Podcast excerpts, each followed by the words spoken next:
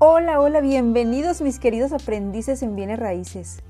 En este audio te voy a compartir tres funciones indispensables que todo agente inmobiliario debe realizar durante la comercialización de bienes inmuebles.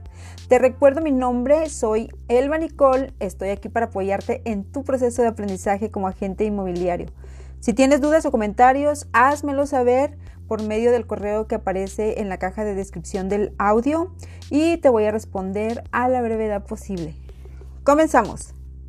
El número uno. El número uno es la captación de clientes, que en este caso es captación de propiedades inmobiliarias. Te recomiendo que comiences por el sector residencial. Puede ser una casa o un terreno en la zona de tu mayor influencia. De esta manera podrás tener en tu inventario producto para ofrecer a tus clientes potenciales.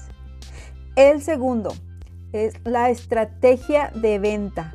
Una vez que ya tienes por lo menos una propiedad dentro de tu inventario, entonces debes buscar al consumidor.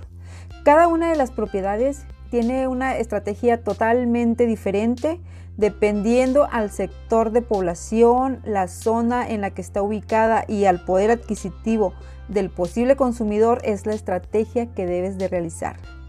Si quieres tener una venta exitosa y rápida, hazla en base a estos elementos y seguramente vas a tener buenos resultados. La tercera, y desde mi perspectiva la más importante, es la gestión inmobiliaria.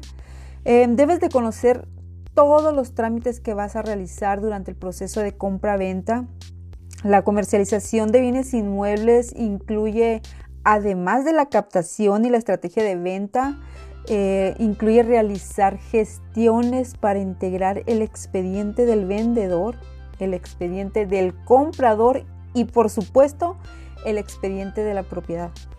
Una vez que ya tienes integrado todo el expediente de estas tres partes, entonces el proceso de comercialización continúa, lo vas a llevar al notario público y este a su vez te va a dar el visto bueno, te va a agendar una cita para formalizar la compra-venta y después de eso entonces ya vas a poder cobrar tu comisión.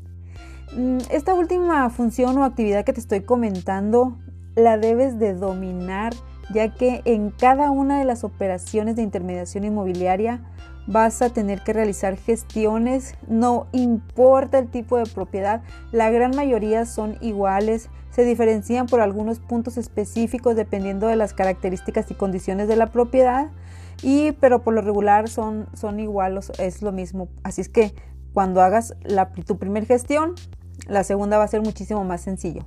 Y bien, esto es todo lo que tengo por, compartirte en este audio. Si te gustó el contenido, házmelo saber, eh, déjame tu comentario, compártelo con tus amigos emprendedores para que también ellos puedan beneficiarse con esta información.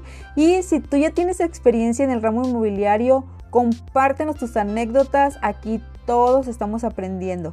Te recuerdo mi nombre, soy Elba Nicole y en, este, en esta plataforma estoy para apoyarte. Que tengas un maravilloso día, nos escuchamos en el siguiente audio. Adiós.